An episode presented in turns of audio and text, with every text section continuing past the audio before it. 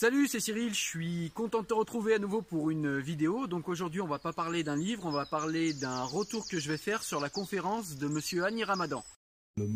évoquer le fait que mon frère Tariq Ramadan est incarcéré de façon injuste et que sa famille a fait un communiqué de presse euh, récemment, le 10 avril. Et donc j'aimerais commencer par vous lire ce communiqué de presse simplement. Donc Monsieur Annie Ramadan a fait une conférence qu'il a donnée euh, via Facebook Live, euh, qui a été très suivie. Et euh, voilà, donc il a donné cette conférence par Facebook Live plutôt que se déplacer sur le territoire français pour la simple et bonne raison qu'il est interdit de territoire français. Et d'ailleurs, il s'en explique dans cette conférence. le nom de la conférence, c'est la place de la femme en islam ou la dignité de la femme en islam. Donc voilà, on va, voir ça et puis je vais essayer d'apporter euh, une contre-argumentation à Monsieur Annie Rabadan parce que je suis absolument pas d'accord avec ses positions. Voilà, alors bah écoutez, euh, comme je vous l'ai dit, le titre de la conférence c'est la dignité de la femme en islam et donc euh, ben le début de la conférence en fait, euh, Ramadan va passer environ un quart d'heure à nous parler de son frère et à faire le plaidoyer de son pauvre frère incarcéré pour des raisons politiques selon lui, incarcéré injustement dans des conditions qui sont indignes d'un état de droit, etc., etc. Donc voilà, on commence la conférence et puis ça donne le ton puisque ben on parle de la dignité de la femme en islam. Hein. c'est lui qui a choisi le titre de la conférence.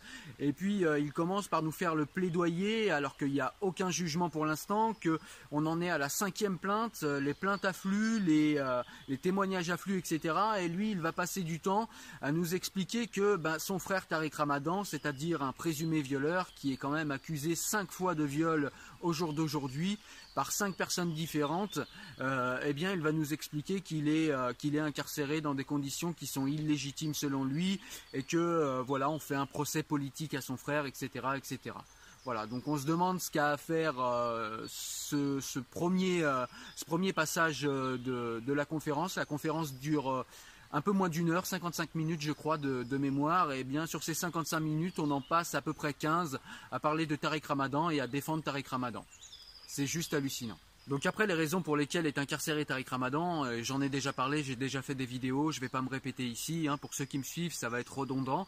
Donc voilà, ce que je vous fais, c'est que je vous mettrai le lien en description là, euh, ou bien je vous le mettrai en, info là, euh, pour que vous puissiez aller voir ce que je pense des conditions de détention de Tariq Ramadan. Et ça répondra aux 15 premières minutes de la conférence d'Annie Ramadan sur la dignité de la femme en islam. Donc au début de la conférence, il nous dit simplement voilà, euh, je, je suis interdit de territoire en France, euh, c'est injuste, etc. On me prête des propos qui ne sont pas les miens. Donc il commence par dire tout simplement que euh, on lui prête la défense du voile intégral pour, pour les femmes. Et lui, il répond que non, puisque ben, sa fille et sa femme ont choisi, ont choisi de porter le voile, qui n'est pas intégral, mais qu'elles ont choisi de porter le voile. Voilà, donc euh, bah écoutez, il fait un plaidoyer de ce qu'il euh, de ce qu'il défend, etc. Voilà, voile, intégral ou pas, on a une différence de degré, mais on n'a pas de différence de nature. Perso, moi ça m'intéresse peu ce genre de débat. Euh, quant au choix de sa femme, au, choix prétendu de sa femme et de sa fille, eh bien c'est pareil. Euh, savoir ce que je pense du choix euh, d'une femme à porter le voile, eh c'est pareil. Hein, je vous mettrai en description un lien pour vous dire voilà ce que je pense de ça. Et puis et puis voilà. Donc ça j'y ai déjà répondu. On va pas y répondre encore.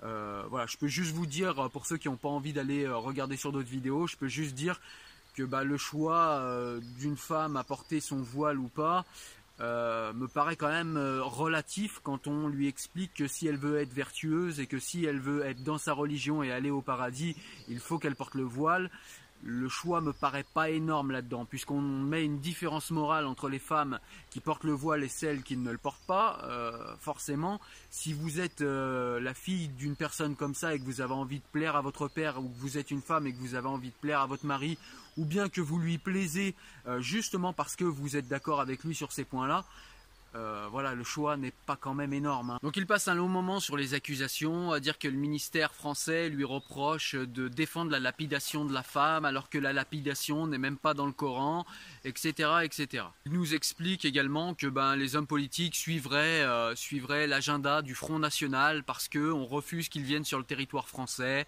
que euh, voilà, le ministère français reprendrait des arguments du Front National, etc., etc. Donc voilà, là on est dans victimisation et compagnie. Hein. Direct, il nous parle du Front National qui n'est absolument pas représentatif de notre pays, euh, que ce soit en termes d'idées ou que ce soit en termes de nombre.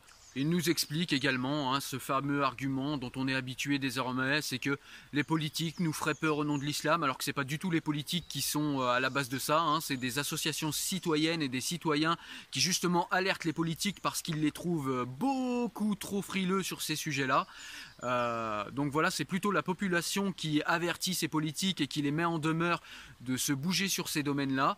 Euh, eh bien lui, non, il a une analyse qui est complètement contraire. Hein. Après, il est de la Suisse, est-ce qu'il voit mal? Est-ce que euh, l'oxygène des montagnes lui fait voir autre chose? Je ne sais pas. En tout cas, lui, il nous dit que les politiques nous font peur et que les politiques sont là pour... Euh, lui interdisent le territoire français pour des raisons électorales, pour des raisons électoralistes, etc. Voilà, je lui laisse ses propos, ça n'a aucune consistance. Euh, voilà, c'est des gens qui passent leur temps à, démonter euh, le complot tout en montant euh, pour eux-mêmes de grosses théories du complot qui ne s'appuient sur rien. Regardez sa conférence, vous verrez, ça s'appuie sur rien du tout. ce sont des arguments d'autorité, il nous dit ça. voilà, c'est comme si c'était quelque chose qui était entendu. C'est pas du tout entendu. pour moi, qui suis français, ici, vu de la France, c'est tout simplement les citoyens qui demandent à leurs politiques de faire le travail et de les protéger de discours voilà, de discours euh, euh, comme celui de Tariq et de Annie Ramadan qui vont dans les oreilles de nos petits et qui mettent du poison dans leur cerveau. Donc voilà, moi je pense que c'est plutôt les politiques qui se conforment à une volonté citoyenne qui est de plus en plus forte, de plus en plus puissante et qui commence à se faire entendre et, voilà, et bah, ça plaît pas à Monsieur Ramadan, et ben on est plutôt content que ça lui plaise pas à Monsieur Ramadan. Donc ensuite, il reprend les propos polémiques un à un, les propos euh, que le ministère français lui reproche et puis que beaucoup d'entre nous lui reprochent, hein, moi en premier lieu. Et donc, euh, bah voilà, il reprend. Euh, donc, je suis en train de lire hein, parce que je les ai pas tous en tête et que j'ai pas envie d'en oublier. Donc, voilà. Donc, il nous parle du fameux propos qu'on lui prête sur les pièces de 2 euros qui seraient assimilées à des femmes non voilées. Hein. Donc, il avait dit que si une femme était non voilée, eh bien, elle était un petit peu comme une pièce de 2 euros qui passe de main en main. Euh, donc voilà, il reprend ses propos. Il dit qu'il admet une égalité. Il dit que le Coran admet une égalité en droit entre l'homme et la femme, entre l'homme et la femme, pardon. Et pour cela, il s'appuie sur le fait que le Coran incite même les concertations familiales entre époux et que la femme peut demander le divorce. Et il se, réclame pour ça d'un ancien article qu'il avait écrit où il disait que ben, même euh, dans le contrat de mariage, la femme peut demander à ce que l'homme ne prenne pas une seconde épouse sans lui rendre sa liberté. Et il nous concède que le fait de le propos euh, de dire que l'homme peut rendre sa liberté à une femme était peut-être un propos qui était malheureux. Alors ben là, je vais juste m'arrêter quelques secondes pour vous dire, Monsieur Ramadan, c'est pas un propos malheureux, c'est un propos qui traduit votre pensée réelle, et on le sait tous. On le sait tous, voilà, dire qu'une femme, on lui rend sa liberté, ça traduit exactement la pensée qui est la vôtre et que vous essayez de cacher et de nous enrober par de la religiosité et par un espèce d'écrin de velours. On n'est pas dupe, on sait de quoi vous parlez, n'essayez pas de nous dire que le propos serait simplement malheureux. Non, le propos est honteux. Le propos de dire qu'une femme euh, peut euh, demander à un homme euh, de lui rendre sa liberté, c'est un propos honteux, monsieur Annie Ramadan. Donc après, il revient sur quelque chose d'autre qu'on lui reproche également, c'est tout simplement donc le ministère français. Hein. il revient, c'est très important pour lui. J'ai l'impression que ça lui donne de la consistance et de la constance dans son travail, le fait d'être censuré par le ministère français. On a l'impression d'une vieille rhétorique à la Dieu donné. Regardez, le ministère m'interdit de territoire, ça veut dire que je suis un super rebelle et que j'ai forcément raison. Non, euh, monsieur Ramadan, vous n'avez pas forcément raison. Et donc il revient sur euh, la lapidation hein, euh, qu'on lui reproche de défendre et il nous dit que bien que faisant partie de la loi islamique, la lapidation ne serait pas applicable dans le contexte actuel. Et là il reprend le contexte du Nigeria hein, puisqu'on lui avait reproché notamment de défendre la lapidation qu'il se passe au Nigeria encore. Donc voilà, il revient très longuement là-dessus en nous expliquant bah, qu'il faut simplement regarder le contexte théologique de la loi islamique qui prescrivait euh, la lapidation. Alors non, monsieur Annie Ramadan, euh, les débats théologiques, c'est pour vous et les musulmans, c'est entre vous, c'est entre théologiens, vous faites ce que vous voulez, entre personnes qui décident de penser pour les autres. mais on n'a pas besoin de faire de la théologie euh, pour aujourd'hui, au XXIe siècle, dans nos sociétés de droit, Monsieur Annie Ramadan, on n'a pas besoin de faire de longues études de théologie pour condamner la lapidation. Je rappelle que la lapidation, c'est envoyer des pierres sur une femme à demi enterrée dans le sol. Monsieur Annie Ramadan, nous n'avons pas besoin de faire de théologie pour dire que c'est complètement inhumain et le condamner sans aucune réserve, chose que vous avez beaucoup, beaucoup, beaucoup de mal à faire. Et on se demande pourquoi, monsieur Annie Rabadan, vous qui êtes un grand défenseur des femmes. Donc voilà, ensuite il continue à nous dire que bien euh, on lui attribue le fait de défendre la, de défendre la lapidation et le fait de, de dire que les femmes non voilées sont des femmes qui passent de main en main, des, des pièces de 2 euros, pardon, qui passent de main en main. Euh, voilà, donc il se défend de tout ça, il nous dit que c'est des imbécilités, il donne pas, il donne pas d'arguments pour l'instant, hein. on est simplement dans des, dans des arguments d'autorité. Euh, il dit nous ne disons pas ça. D'ailleurs, il dit nous. C'est quelque chose qui m'interpelle parce que tout au long de la conférence, il ne dit pas je, il dit nous, comme s'il parlait de lui et de Dieu, ou comme s'il parlait de lui et des musulmans. Ou alors, euh, je ne sais pas pour qui il se prend, peut-être qu'ils sont deux dans sa tête, mais en tout cas, il dit nous, vous verrez, c'est assez troublant. Je ne comprends pas pourquoi, quand il s'exprime euh, au nom de ce qu'on lui reproche, et donc qu'il essaye de justifier sa position sur ce qu'on lui reproche, il dit nous. Nous ne disons pas ça, nous ne faisons pas ça. Et donc il dit que ben, ce qu'on lui reproche, ce sont des imbécilités, et que nous ne disons pas ça. Je le cite, hein, nous ne disons pas ça. C'est assez troublant. Qui nous? J'aimerais bien que vous me répondiez, monsieur Annie Ramadan. Vous parlez de qui quand vous dites nous? Et donc après, il parle de cette histoire, vous savez, euh, chez les musulmans, enfin chez certains musulmans, cette histoire de la perle et de la coquille, où la femme serait une perle qu'il faut protéger, que l'homme est sa coquille, etc., etc. Et donc, bah, il s'en défend comme ça. Donc là, j'ai noté hein, pour, euh, pour vous retransmettre ses propos le plus précisément possible. Donc il explique que cette image de la femme en tant que perle, il l'avait déjà utilisée 15 ans auparavant et qu'il parlait de la femme comme une perle à l'époque euh, dans un journal qui s'appelle Le Temps, hein, et euh, qu'il avait publié un article dans Le Temps, c'était en 2001, et que cela s'était très bien passé. Donc sous-entendu, si c'est bien passé en 2001, pourquoi ça passe pas bien aujourd'hui? Bah tout simplement, Monsieur Ramadan, parce que chez nous les mentalités évoluent. Hein, c'est pas comme dans votre tête où tout semble bloqué, sclérosé. voilà, les choses évoluent. Ce qui passait en 2001 euh, ne passe plus aujourd'hui. Et franchement, j'ai envie de dire que c'est du bonheur si les choses avancent comme ça. Moi, j'ai l'impression qu'elles avancent pas aussi vite. Apparemment, ça va beaucoup trop vite pour vous.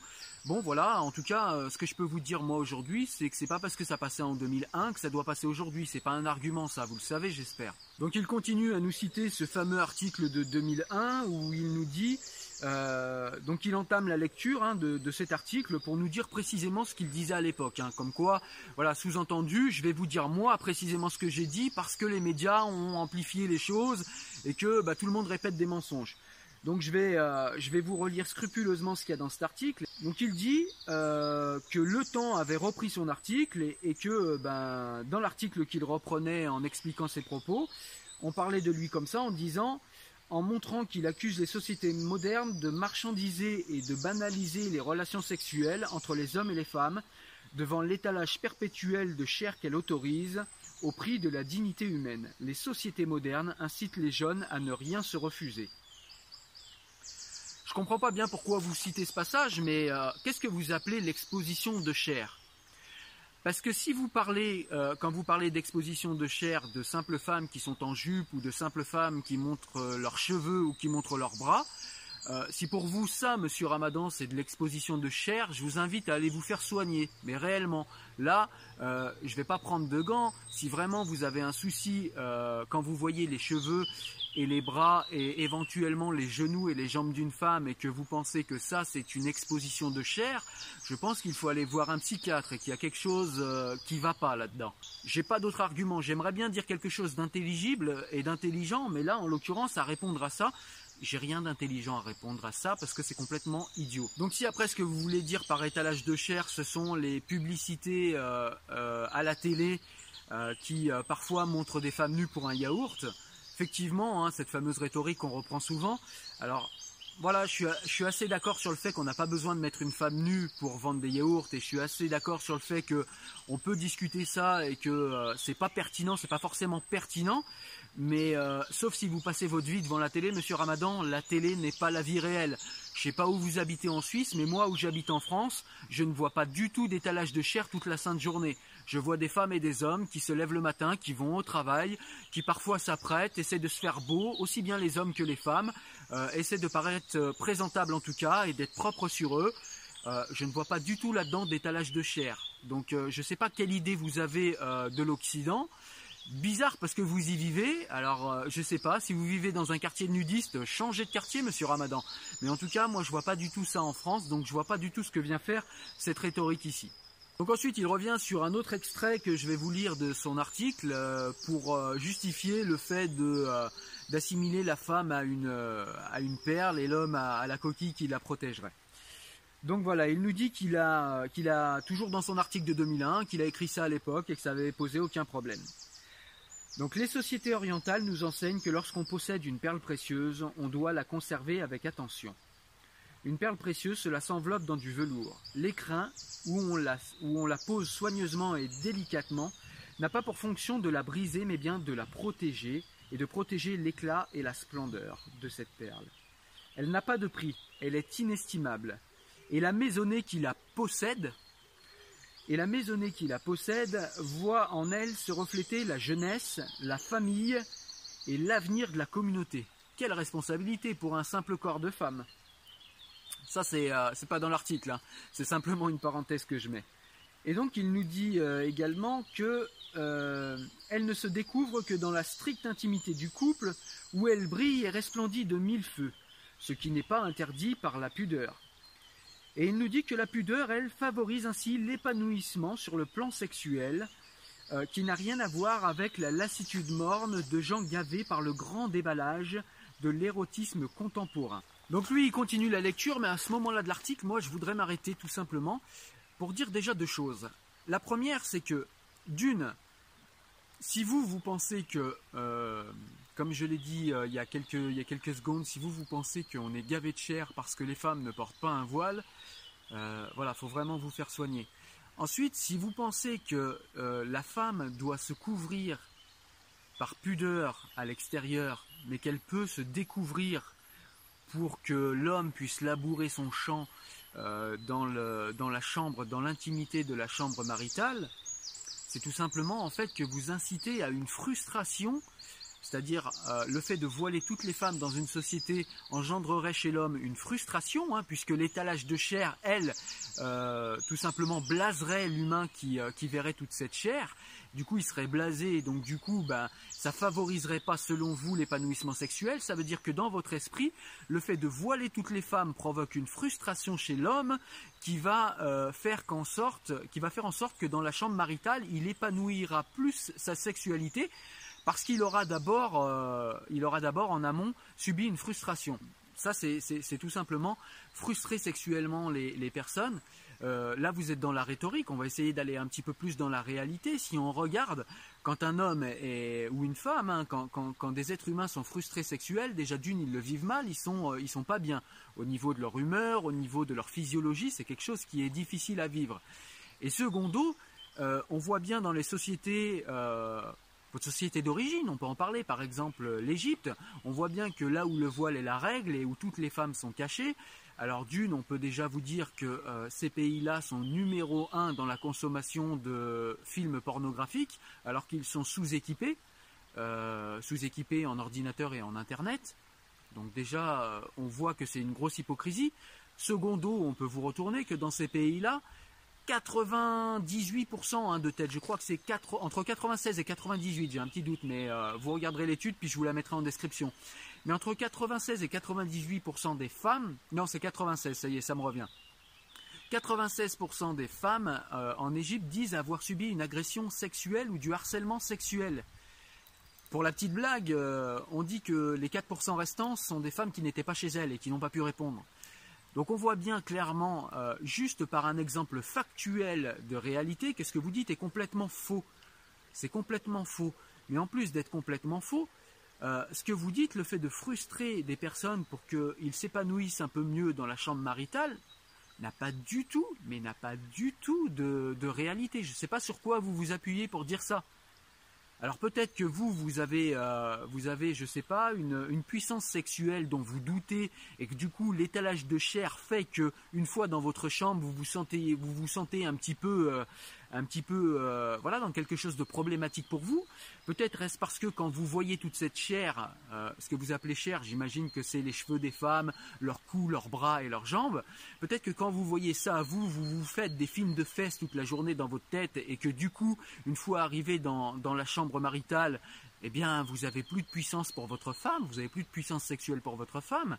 Mais il ne faut pas prendre votre cas pour une généralité. Hein. Il, y a tout, un tas de personnes pour qui ça se passe extrêmement bien. Et comme je vous l'ai dit, quand on vient dans la réalité, on voit très bien qu'en Égypte, eh bien, la frustration justement euh, des jeunes hommes, la frustration engendre des comportements euh, d'agression sexuelle et de viol. On le voit bien ça. Ce qu'on peut dire là tout de suite, et je le répète pour la troisième fois, c'est que dans une société euh, comme l'Égypte où les femmes sont majoritairement voilées, où le voile est la règle, il n'y a pas il n'y a pas un respect total des femmes, et c'est même le contraire, puisque pratiquement toutes les femmes, 96%, disent avoir subi une agression sexuelle. Ensuite, le deuxième point que j'ai à répondre à ce début de commentaire, à ce début de, citation de votre article, c'est que vous dites que les femmes sont mises dans un écrin où on les protège, etc. C'est joliment dit, c'est enveloppé d'un beau discours de velours. Euh, on a l'impression, quand on est une femme, j'imagine, un peu naïve, d'être une perle que l'on va protéger, etc et qui ne brille de mille feux que dans l'intimité de la chambre maritale. Mais euh, ce genre de considération ne veut dire qu'une femme n'a pour briller que son corps et que ses fesses et qu'elle ne brille de mille feux que par le rayonnement de, son corps et de ses fesses, monsieur Annie Ramadan. Vous voyez, vous avez vraiment des obsessions là-dessus. Hein. Pour moi, une femme peut très bien rayonner et briller, même avec un voile, euh, par son intelligence, par son esprit, par son humour, par son je sais pas, par sa personnalité, par la manière dont elle réagit aux choses. Elle peut briller de mille feux comme ça. Et cette pudeur-là, monsieur Annie Ramadan, il n'y a aucun voile qui peut en protéger une femme. Vous savez, quand vous, quand vous considérez la femme d'abord comme euh, un être humain et d'abord comme, comme l'incarnation féminine euh, d'une âme, eh bien ce qui vous séduit d'abord chez cette femme, euh, c'est sa personnalité. Alors évidemment qu'il y a un contexte physique et qu'il y a euh, effectivement des attirances physiques, je ne vais pas le nier. Mais simplement, c'est juste un élément parmi euh, tout, un tas d'éléments à l'intérieur d'une personnalité que vous rencontrez. Et son corps n'est qu'un seul paramètre parmi plein d'autres. Et euh, contrairement à vous, moi je pense qu'une femme ne rayonne pas que dans la chambre maritale, ne rayonne pas de mille feux comme vous le dites, que dans la chambre maritale. Une femme peut très bien rayonner de mille feux et même avec un voile. Je l'admets qu'une femme peut, même si je ne suis pas d'accord avec le voile pour des raisons que j'ai énoncées dans d'autres vidéos, euh, Monsieur Annie Ramadan, il est hors de question de penser qu'une femme qui a le voile ne peut pas rayonner. Elle peut rayonner de mille feux et elle peut plaire même avec un voile. Donc ça montre encore une fois ici que le voile n'est absolument pas pertinent. La pudeur, c'est dans les gestes, dans les actions, mais surtout dans la tête, monsieur Annie Ramadan. Et dans votre tête, si vous aviez un peu de pudeur, vous considéreriez la femme autrement que comme un simple corps euh, dont le voile euh, protégerait euh, les éclats, hein, comme l'écrin protège la perle vous considéreriez la femme autrement que comme ça, considérant vous qu'elle ne peut briller de mille feux que dans l'intimité de la chambre maritale et qu'elle ne se dévoile à ce moment-là que pour son mari. Mais monsieur Ramadan, une femme, elle peut dévoiler euh, et briller, elle peut dévoiler ce qu'elle est et briller de mille feux pour tous les inconnus, même avec un voile, monsieur Ramadan. Une femme n'a pas que son corps pour plaire, il faut vous y faire. Et donc il en arrive à un autre passage problématique où on parle euh, de la fameuse pièce de 2 euros. Et donc il se cite lui-même, donc il met euh, On exhibe au contraire une pièce de 100 sous, sans trop y songer, elle passe de main en main et on finit par ne plus ressentir aucune gêne.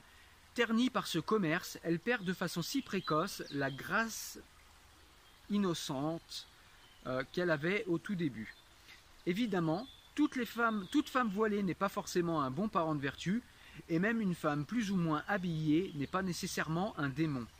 Il reste que la modernité ne protège plus le sentiment de la pudeur, valeur essentielle qui est aux origines de notre humanité. Alors pareil, j'ai plusieurs choses à répondre à ça.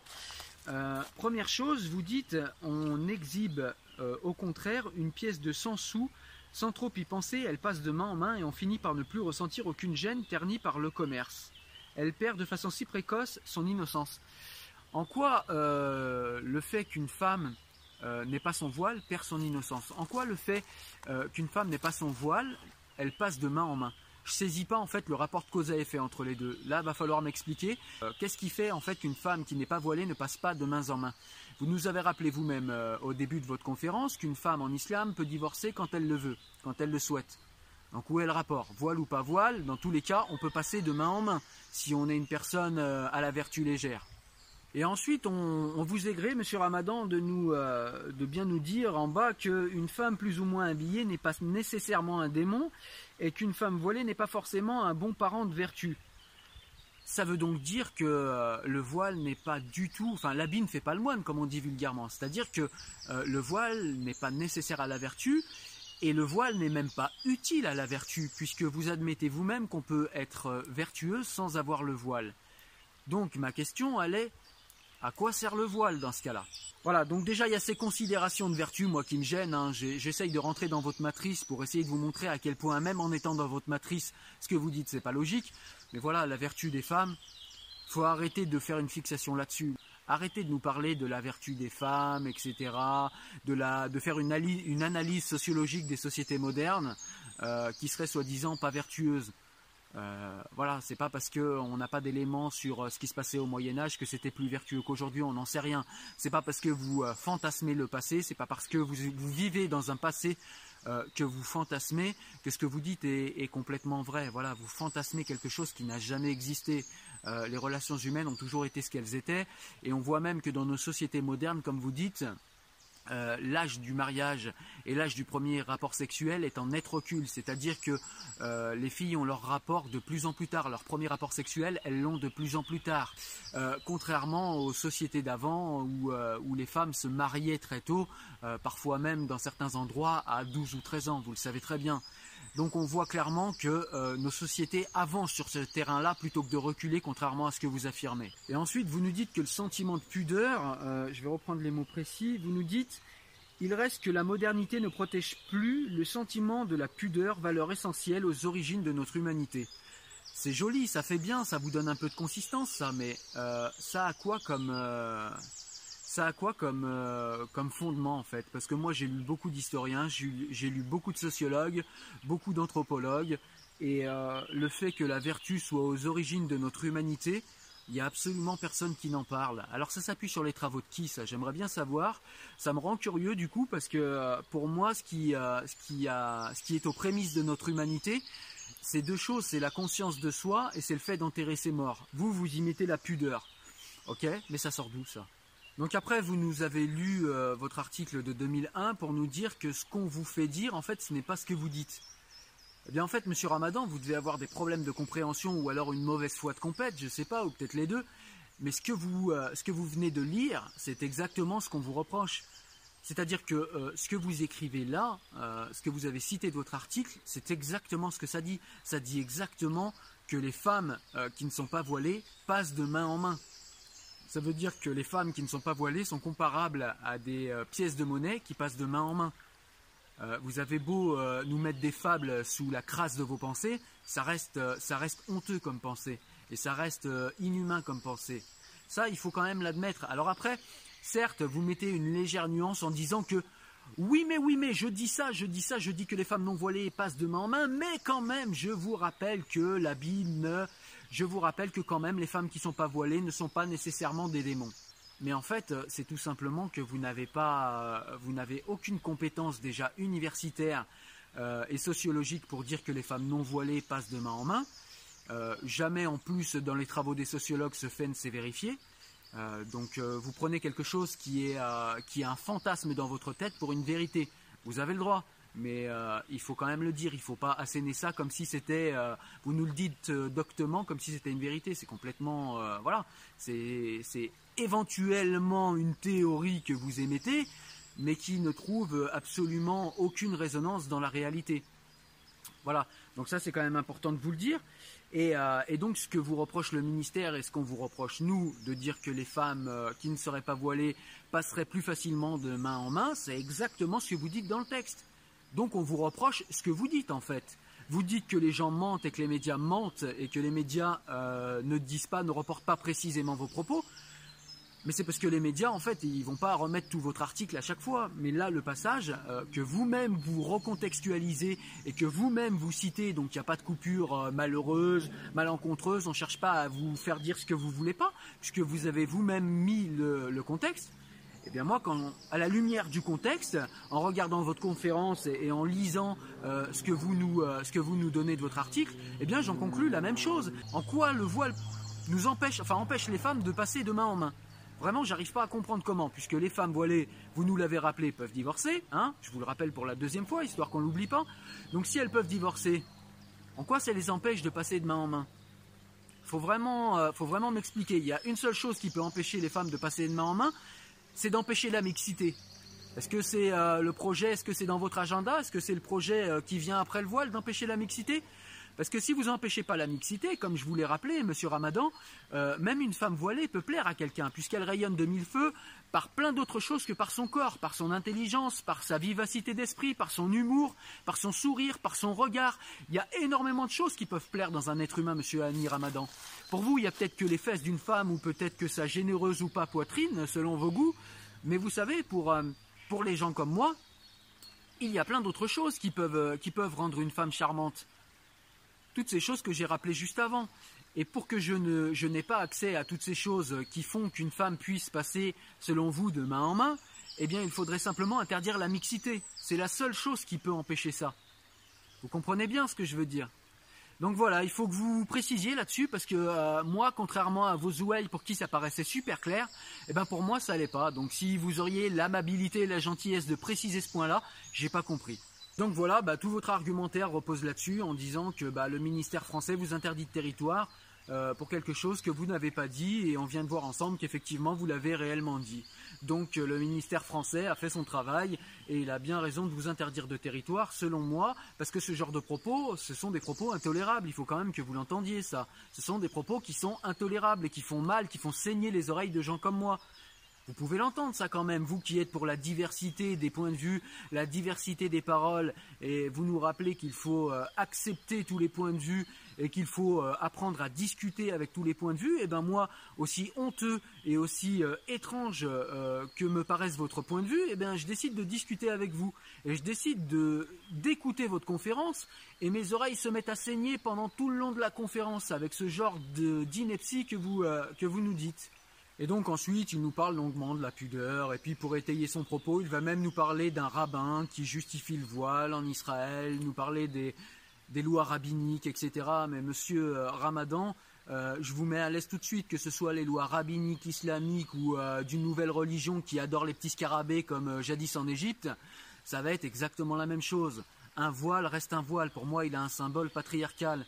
Et euh, que ce soit la loi rabbinique, euh, la loi chrétienne, la loi islamique euh, ou n'importe quelle loi sur terre qui parle du voile et qui légitime le voile, ça reste tout aussi idiot et tout aussi inacceptable au jour d'aujourd'hui au XXIe siècle. Pour moi, Monsieur Ramadan, et pour les raisons que j'ai données dans une vidéo que j'invite ceux qui me regardent à aller voir, hein, je vous mettrai le lien en description. je vous donne toutes les raisons qui font que pour moi le voile est complètement euh, pas pertinent dans ce qu'il prétend être et, euh, même quelque chose d'aliénant pour les femmes et de dangereux pour une société. Et euh, Monsieur Ramadan, nous, Monsieur Annie Ramadan nous rappelle également que il n'est pas, pas question de, lapidation dans le Coran, mais uniquement dans la Bible. Donc on a envie de lui dire, si c'est pas dans le Coran et que c'est uniquement dans la Bible, eh bien pourquoi tu le condamnes pas deux fois plus? Alors justement, pourquoi tu n'arrives pas à le condamner et pourquoi tu es sans arrêt en train de, de relativiser euh, les faits, de les contextualiser pour nous dire que oh bah finalement je suis pas contre, je peux pas dire que je suis contre puisque je ne le dis pas, c'est que je ne peux pas le dire. Donc je ne dis pas que je suis contre, mais je dis simplement qu'il faut étudier le contexte théologique et dire qu'aujourd'hui, au vu du contexte actuel, on ne peut pas tout à fait lapider les femmes et qu'en plus ce serait dissuasif. Alors déjà d'une, une dissuasion pour que ça marche, il faut quand même qu'il y ait des femmes qui soient lapidées, hein, sinon la dissuasion elle marche plus. Donc ça veut dire que vous êtes d'accord euh, pour que euh, on lapide quelques femmes. Alors euh, c'est peut-être le nombre qui vous gêne, peut-être que vous avez un quota, un nombre à nous proposer de femmes qui, qui seraient selon vous lapidables, un nombre de femmes lapidées qui seraient selon vous acceptables. Voilà, il faudrait m'expliquer ce concept de dissuasion.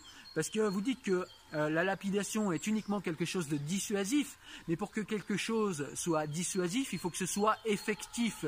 Si, euh, si euh, un, cadre légal, si une législation n'est pas effective, elle ne peut pas être dissuasive. Donc ça, il faut, il faut nous expliquer un peu mieux là-dessus. Hein. Je pensais que la conférence sur la place des femmes en islam allait m'apporter ce genre de réponse. Je vois que non, à chaque fois non. Euh, on est toujours dans quelque chose de défensif où on parle beaucoup de vous, où on parle beaucoup des attaques que vous subissez, où on, euh, implicitement on essaye de dire que tout le monde est raciste, mais par contre quand, on vous donne de vraies questions, pardon, euh, avec de vraies interrogations, eh bien là vous ne répondez pas, c'est très étrange. Et puis ensuite, du coup, bah, si la lapidation elle est, elle est pas dans le Coran et qu'elle est dans la Bible, eh bien pourquoi vous ne la condamnez pas tout simplement? Et on n'en parlerait plus. Vous dites tout simplement je suis contre la lapidation, ce n'est pas quelque chose qui est humainement acceptable au XXIe siècle selon l'éthique islamique. Pourquoi vous ne le dites pas ça? C'est bizarre cette ambiguïté que vous gardez. On dirait que vous chargez, on dirait pardon que vous cherchez à garder une marge de manœuvre selon votre auditoire et de pouvoir affirmer tout et son contraire selon l'auditoire. Ça ressemble étrangement à votre frère cette manière de communiquer. Est-ce que c'est quelque chose qui est de famille chez vous?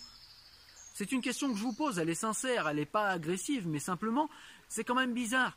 Vous dites que vous n'êtes pas pour la lapidation, mais par contre, vous dites jamais que vous êtes clairement contre. Vous dites que dans le contexte actuel, ce n'est pas applicable. Dites que vous êtes contre. C'est pas dans le Coran. C'est dans la Bible. Bon, la Bible s'est positionnée. Euh, les Juifs se sont positionnés là-dessus il y a très longtemps en disant que voilà, euh, ils l'ont abrogé. Les chrétiens, même chose. Vous, c'est même pas dans votre livre saint, selon vos dires, et vous nous dites que, euh, enfin, vous nous dites pas d'ailleurs, vous ne voulez pas vous positionner, vous ne voulez pas dire que c'est quelque chose d'inacceptable. Ça me paraît illogique comme, comme manière de faire, ça me paraît illogique comme communication. Est-ce que vous pouvez un petit peu me renseigner là-dessus, monsieur Annie Ramadan donc voilà ce dont j'ai parlé là, euh, les questions que j'ai posées à Monsieur Annie Ramadan, c'était un petit peu le cœur de la conférence, les choses où j'avais des choses à demander, euh, les points pardon où j'avais des choses à demander, parce que bah, le reste de la conférence j'y ai déjà répondu, hein. c'est-à-dire qu'en fin de conférence il va nous prendre des arguments du FN et puis il va dire voyez ce qu'on nous reproche. Voilà, il va prendre des arguments du FN en disant voyez ce qu'on nous reproche. Alors euh, voilà, on connaît la technique habituelle, hein. on prend euh, des éléments du FN et puis on, les amalgame à toute la France. Alors Monsieur Ramadan, euh, cette fois je vais vous faire la même demande que vous vous faites habituellement. Vous nous dites quand il y a un acte terroriste, ne faites pas d'amalgame entre les musulmans et les terroristes. Et je vous suis là-dessus, vous avez raison. Mais moi je vais vous demander quelque chose, Monsieur Ramadan, ne faites pas l'amalgame exprès entre le Front National et la France. Sachez que ce parti est minoritaire chez nous et sachez que ce n'est absolument pas la majorité de la population française et absolument pas la majorité des laïcs qui vous demandent des précisions sur votre discours, euh, somme toute assez honteux, monsieur Ramadan. Donc euh, arrêtez avec euh, cette espèce de manipulation que vous faites avec vos ouailles en prenant, prenant des arguments du FN et en répondant aux arguments du FN comme si seul le FN vous questionnait et comme si tous ceux qui vous questionnaient étaient tout simplement assimilés au FN et donc des racistes. Monsieur Ramadan, je ne suis ni au FN je me bats contre le FN depuis tout le temps et je suis euh, absolument pas euh, quelqu'un de raciste et je suis quelqu'un qui vous questionne. J'aimerais que vous répondiez à ces questions sérieuses et aux laïcs qui vous posent des questions sérieuses au lieu de, euh, en fin de conférence, sur la place de la femme, sur la place de la femme en islam, sur la dignité de la femme en islam, de nous parler de propos du FN qui n'ont rien à voir ici, de propos du FN des Alpes-Maritimes, même pour être précis dans, dans, ce que vous, dans ce que vous citez, et de répondre à ces propos du FN. Répondez pas aux propos du FN, euh, à cette minorité du FN, monsieur Ramadan. Répondez plutôt à la majorité de laïcs qui, comme moi, vous questionnent sur des points bien précis, monsieur Ramadan.